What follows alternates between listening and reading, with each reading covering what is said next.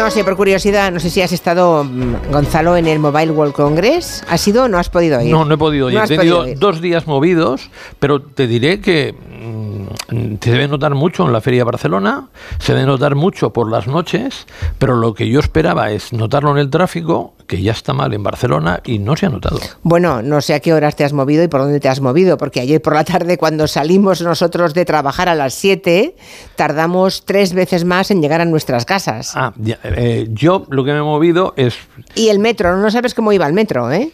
pues yo, yo me he movido de la universidad a casa.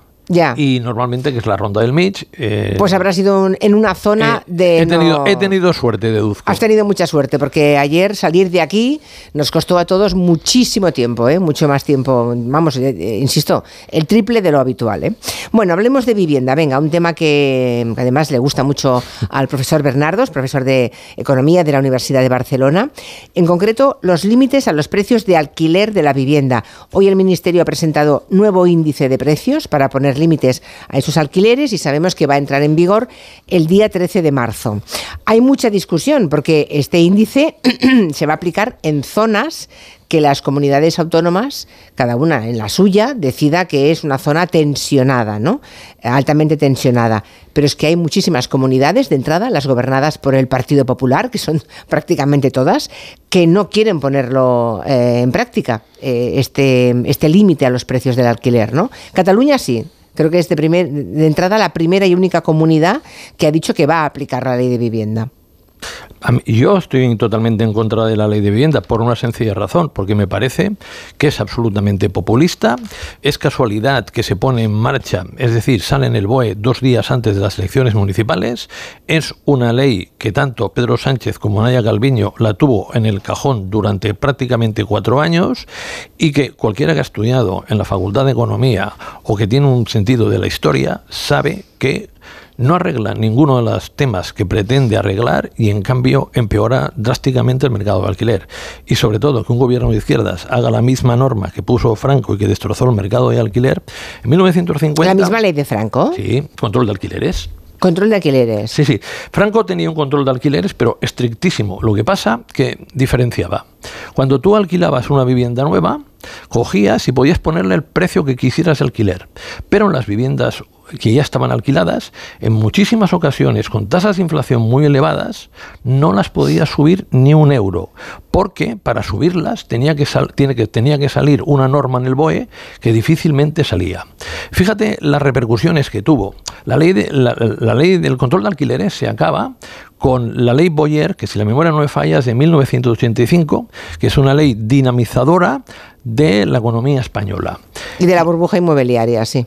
Y en aquel, momento, por ejemplo, en Barcelona, en el año 50, había el 81% del parque de vivienda de alquiler, en el año 1990 el 16%, en Madrid había el 82%, en el año 50 y en el 1990, en el 1990 el 23,5%. O sea que de pronto todos quisimos, o sea, todos quisimos ser propietarios. Bueno, el régimen franquista favoreció la construcción de viviendas. Por ejemplo, aquí en Barcelona, en un barrio como Belviche, construyó 10.000 viviendas en 10 años.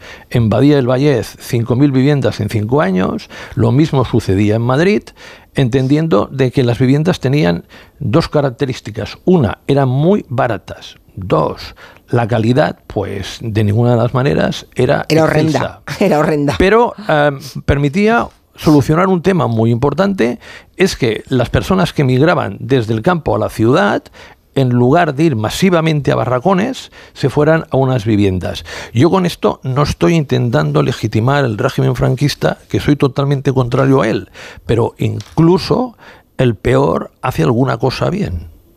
O sea, mm, vale. Eh, volvamos a la actualidad. Nos quedamos que la ley de alquileres de, eh, de t- topar los alquileres te parece una ley franquista. Mm, y ahora cuéntame, cuéntame cuál es el problema, porque si dejamos que, eh, que el mercado regule, estamos donde estamos. Sí, pero fíjate, no es que entonces, pa- entonces, ¿qué hay que hacer con la gente? No es que me parezca tiene una- que derecho a alquilar un piso. No es que sea solamente una ley franquista. Y, y, por ejemplo, eso se ha aplicado en Nueva York, se ha aplicado en París, se ha aplicado en Berlín, se ha aplicado en muchos lugares y, siempre ha fracasado. Entonces, fíjate, el tema básicamente es el siguiente. Vamos a la ley. Lo que te dice es, queremos favorecer el acceso de las personas de menor renta a una vivienda de alquiler. Vale. Entonces, lo que se ha hecho con la ley de vivienda y otras relacionadas con ella es que eh, tú tienes muchas dificultades para desahuciar al inquilino que no paga. ¿Vale? Entonces, al tener muchas dificultades para desahuciar al inquilino que no paga, lo que hacen los propietarios en reacción. Los propietarios dicen, sobre todo, sobre todo, al agente inmobiliario, que no se me declare vulnerable, porque si se declara vulnerable no lo puedes echar y te lo tienes que lo tienes que tener allí por el precio que él quiera si quiere pagar algo. Entonces, ha excluido del mercado a toda la gente humilde. Entonces, aquello para lo que había. Pero entonces, ¿qué hay que hacer? Eh, ¿Desahucio inmediato? O sea, que pueda ser que se pueda desahuciar a la gente, pero se hizo una ley en su momento cuando la crisis financiera, porque no, era, era indigerible las imágenes de familias desahuciadas, incluso con niños. O sea, familias vulnerables, efectivamente. Sí, pero ah, mira, hemos de tener una solución social para aquel que no pueda pagar. ¿De acuerdo? Yo soy el primero que lo cree. Porque mi preocupación, Julia, no está por los hijos de los burgueses que quieren vivir bien en una buena zona a bajo precio. Mi preocupación está por los inmigrantes. Mi preocupación está por los que emigran para vivir mejor desde otra región de España o otra ciudad a las grandes capitales. Y a, esto, y a estas personas, a estas familias, no van a tener una vivienda. Entre otras cosas, porque yo considero... Pero no será por la ley, de, por la ley que quiere topar los alquileres. ¿Será porque se ha dejado que el mercado haga lo que le dé la gana? No, Es, por, los políticos. No han hecho vivienda pública de alquiler. No quieren Ya, pero finalmente, yo entiendo lo que dices. Es verdad, la carencia de vivienda pública en España es endémica. Llevamos así muchísimos años en todas las comunidades autónomas y es un problema gravísimo. No hay vivienda social, no hay vivienda pública, ¿de acuerdo? Pero ahora estamos en un punto, una vivienda no se construye de un día para otro. ¿Qué hacemos vale, pues, con aquellos que eh, solamente especulan con la vivienda? No, vamos. Eh, ¿Qué hacemos? Julia, es un especulador, un señor que tiene una o dos viviendas, que ha tenido un taller mecánico, caso real, y que en lugar de pagarse unos grandes cotizaciones sociales, se ha, se ha, comprado dos viviendas para que le aumenten la pensión? ¿Es un especulador aquel que por tener una vivienda en Barcelona y Madrid, lo que recibe de rentabilidad neta es un 3,5, que es menos que el bono español a 10 años? no es un especulador. Podemos lo ha Es que siempre ponemos, siempre ponemos el ejemplo de los abuelos que necesitan complementar la pensión. y, los, fondos de inversión y los fondos buitre. Son, son, son, y los grandísimos tenedores. A ver, son la mayoría. Y, la, mayoría en España son personas que tienen una, dos y como mucho tres viviendas. Mm, la, la, mayoría es que las viviendas que tiene las tiene heredadas, no las ha comprado él. Y estamos hablando de que en España la clase media, a diferencia de otros países, es tenedora de viviendas. Pero vayamos a lo que a mí me parece esencial. ¿Quién ha cometido el error? Los políticos, porque lo tienen que pagar los propietarios de viviendas. Porque, por ejemplo, a mí me parecería bien, y es una solución que yo defiendo, es que al señor que tenga, por ejemplo, una vivienda en Barcelona o Madrid y que el precio de mercado sea 1.100 euros, venga a la administración pública y le diga, mire, usted la pone a, a 600 euros y yo le pago 500 cada mes. Y además le digo, si está en este programa de alquiler social durante, durante 15 años, al cabo de 15 años, cojo y le pago la mitad de la reforma del piso.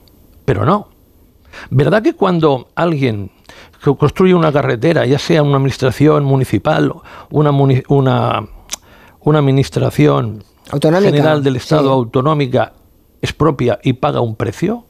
¿Por qué al que ha hecho sus deberes, ha comprado una vivienda, la pone en el mercado y gana en un tres y medio, se le coge y se le penaliza? Porque aquí, por ejemplo, Yolanda Díaz eh, dice, por ejemplo, hemos de impedir que los propietarios privados compren viviendas de alquiler. Y yo le pregunto a Yolanda Díaz, ¿y dónde va a vivir de alquiler la gente? Porque la administración pública Mira, el último año. Ya, pero entonces, ¿qué hacemos? Eh, hay, aquí oyentes que dicen, vamos a ver, ya, ya, ya.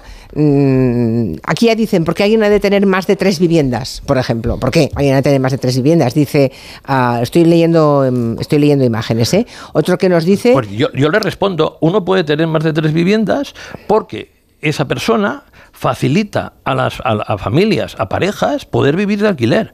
Porque si ese señor no tuviera esas viviendas y si, si confiáramos en que las tiene la administración pública, no habría vivienda de alquiler. Porque la administración pública se ha negado. Y cuando la administración pública ha vendido a fondos de inversión, como ocurrió por ejemplo en Madrid, que se vendieron un montón de vivienda pública, se vendió a fondos de inversión, eh, las compraron a bajo precio, como dice aquí Lore, una oyente, algunas públicas en buen sitio, en buen sitio, en buenos lugares y que ahora están expulsando a los que tenían ese alquiler social.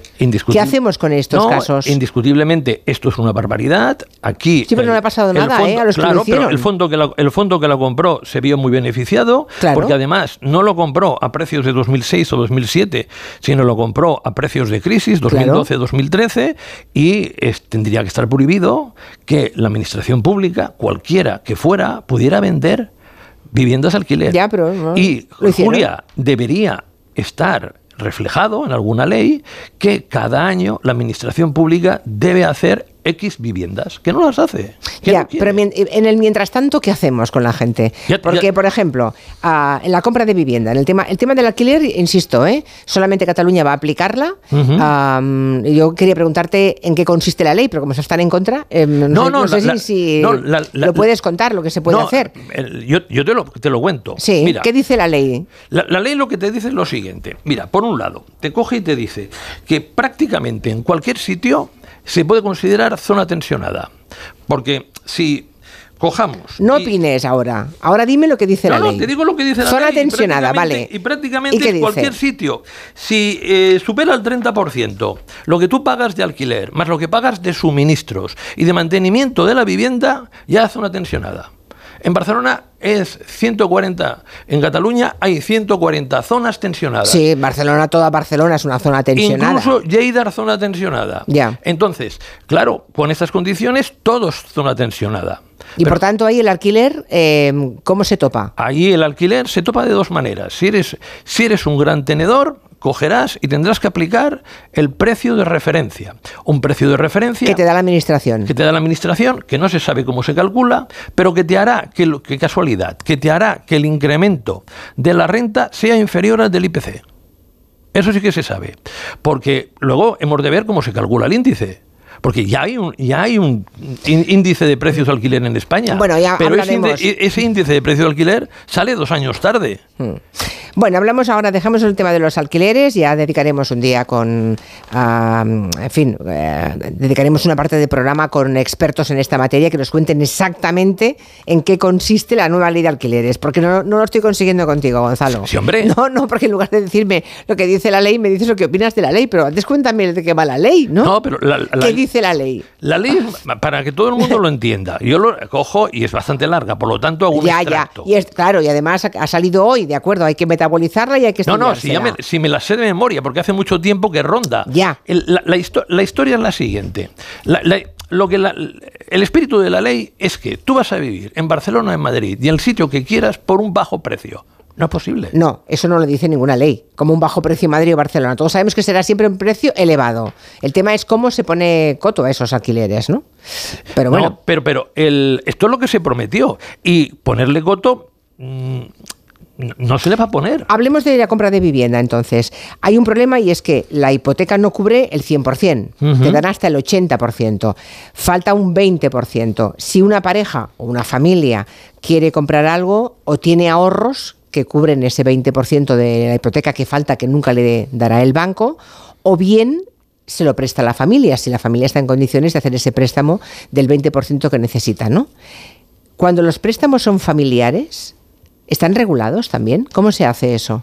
Sí que están regulados. Tú tienes que coger, tienes que hacer un papel conforme le, das un préstamo al a correspondiente tu hija, a tu sobrino, a quien sea. Y lo depositas en el correspondiente lugar de la administración pública de la, que, corresponde a la autonomía. Y ya está. ¿Y tienes que cobrar un precio? ¿Hay que cobrar un precio de un interés? No hace falta. Tú puedes ponerlo a interés cero y puedes poner que te lo devuelvan al cabo de 40 años, 50 o 120. Pero entonces eso no, entonces eso no es un préstamo. Es un préstamo a tipo de interés cero. ¿Y a 40 años? A 40 o 80, los que pero quieras. Eso entonces lo haría todo el mundo que pudiera, ¿no? Sí, sí, sí, pero no lo saben. Ya. Mira. O sea, en lugar de hacer una donación a un hijo, ¿se le puede hacer eso? Sí. El hijo lo tiene que devolver y la administración, si lo haces mal, te tiene que ir a buscar. Claro. Es bastante difícil que te vaya a buscar. Pero bueno, hay otra manera. Yo no lo sé. Pero, no, eh, eh, Julia. Vale, vale, vale. Esto vale. es, echa la ley, la gente se busca la vida. Vale. Entonces, tú tienes. O sea, el mundo está lleno de papás y mamás que dan, eh, que prestan dinero a sus depende, hijos. Depende, En lugar de hacerles una donación por la que pagan en buena parte de las comunidades autónomas. Ahí está. Si en la comunidad autónoma correspondiente no pagas impuesto de donaciones, se hace como una donación. Si en la comunidad autónoma correspondiente pagas impuesto de donaciones, esta es una manera legal de escaparte.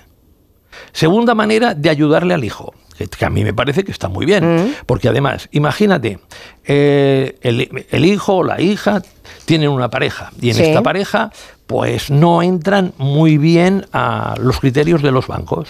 Pues el padre o la madre compra un poquito de esa vivienda. Por ejemplo, compra un 5%. Y aquí ya son tres propietarios. La pareja más el padre o la madre. Y la renta sube muchísimo y el banco que antes te ponía dificultades, ahora no te pone ninguna porque tiene tres sueldos sobre los que tirar si al final hubiera un impago. Ah. Y con esto lo que se hace... O sea, hay, padres, hay, hay padres eh, que están haciendo eso precisamente, padres y madres. Yo. Vale. O sea, te pones en un pequeño porcentaje sí. y entonces te dan el... Consigues un tipo de interés mucho mejor para el hijo correspondiente ya. y además él no tiene ningún problema porque cuando yo me muera lo hereda y ya está. Ya. Y, eso es fácil y tal. Hay mucha gente que cree que las viviendas se compran al 100% o al 50%. No, se pueden comprar por partes. Mm. ¿Vale? Y puedes elegir la parte que quieras. Entonces, por ejemplo, imagínate, el problema que tú decías, resulta que los, el, hijo o la hija o su pareja no tienen ahorros, ¿vale? Y el, coste de un piso es en la comunidad más cara, que casualmente es Cataluña, es el 111% del precio. Por lo tanto, si el banco solo te financia el 80%, has de aportar el 31%.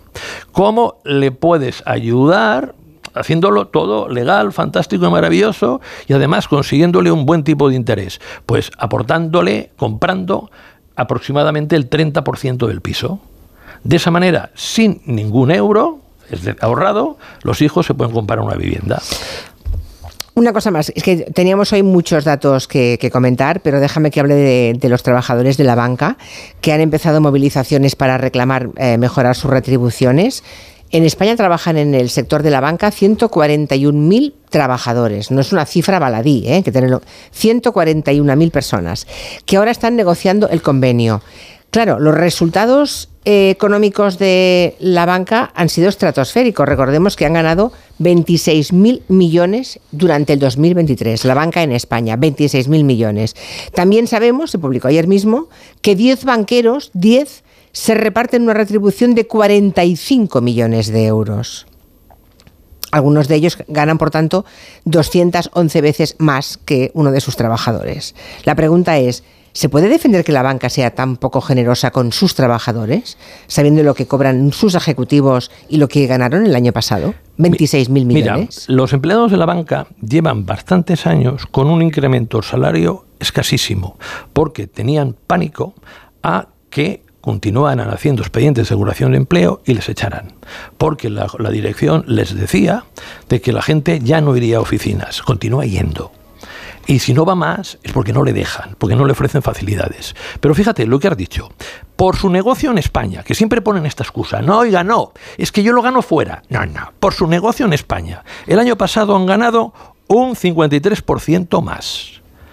De intereses, lo que se llama margen de intereses, la diferencia entre lo que ganan por lo que cobran de intereses y lo que pagan de los depósitos, han ganado un 44% más. Han obtenido los cinco primeros bancos de España los mayores beneficios ordinarios de la historia. Y se niegan, la mayoría, a, pagarles un aumento de sueldo que es más que merecido. Hay una excepción y a mí me interesa mucho remarcarla porque cuando un banco paga mejor de lo que pagaban notoriamente sus trabajadores, hay que recargarlo. Esa banca. A banca ya ha firmado un incremento del 8%. Y esto es lo que debería... ¿Y no ha echado a nadie? Que yo sepa, no. Y esto es lo que deberían firmar el resto de entidades financieras.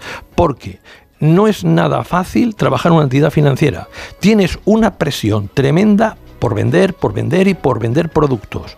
Ojalá la tuvieran por atender bien al público.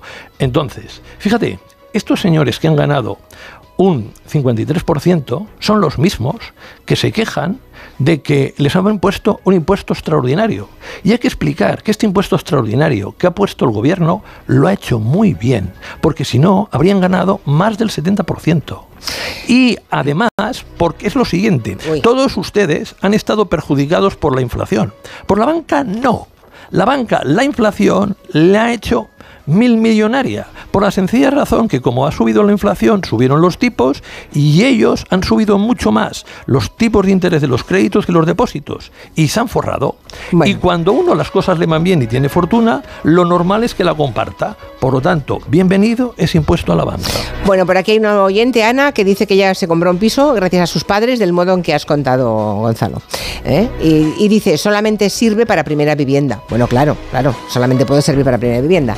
La semana que viene más. Gracias, Gonzalo Bernardos. A ti, como siempre. Hasta luego. Adiós. El próximo jueves 29 de febrero tendrá lugar en Madrid el tercer Fórum de Sostenibilidad del BBVA. Es un evento que ya es una referencia empresarial de primer nivel. Va a reunir a mandatarios, directores de grandes compañías globales, expertos en sostenibilidad y van a debatir sobre cambio climático y sobre crecimiento sostenible de nuestra economía. Exactamente. Se trata del BBVA Sustainability Forum que este año celebra su tercera edición. Es una oportunidad